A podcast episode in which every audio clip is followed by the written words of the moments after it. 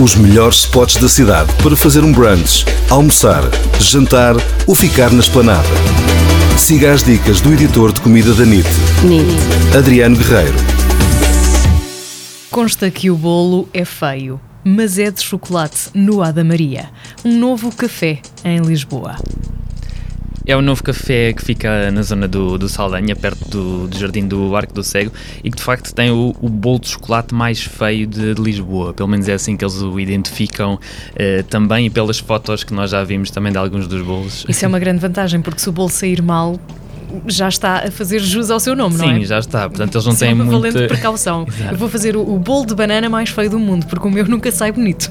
Exato. Portanto, eles não têm grande preocupação como é que aquilo sai depois no forno, se fica bonito ou não. Pronto, o que interessa é que, que chegue à mesa à fatia. As fatias custam 3,50€ e é um bolo bastante, podemos dizer, saudável, porque não tem glúten, não tem lactose e também não tem açúcar. Portanto, para quem é intolerante, tem aqui uma boa sugestão. É o chamado feio bonito. Exatamente.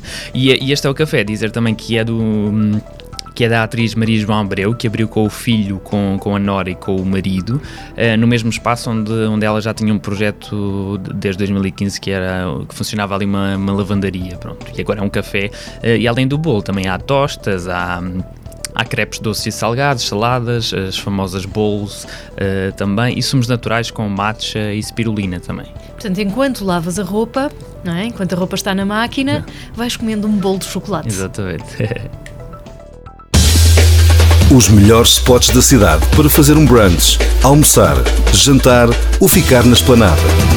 Siga as dicas do editor de comida da NIT, NIT. Adriano Guerreiro.